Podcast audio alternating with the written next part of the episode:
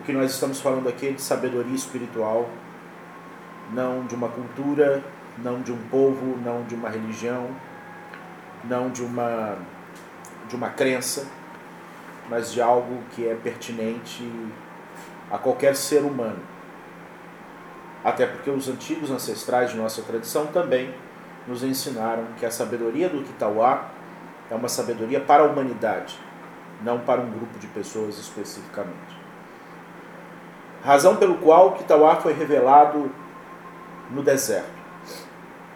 Ele não foi revelado no Egito para que os egípcios não dissessem a sabedoria do Kitauá nos pertence, e ela não foi revelada na terra prometida para que os hebreus não dissessem a sabedoria do Kitauá nos pertence, mas ela foi revelada no meio do caminho, ela foi revelada no deserto para que nenhum povo, para que nenhum, né, nenhuma nação pudesse dizer ela nos pertence, porque ela faz parte de toda a humanidade.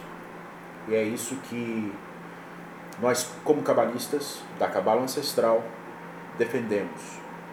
De que essa sabedoria é para todos, essa sabedoria precisa percorrer o mundo, precisa atingir todas as pessoas.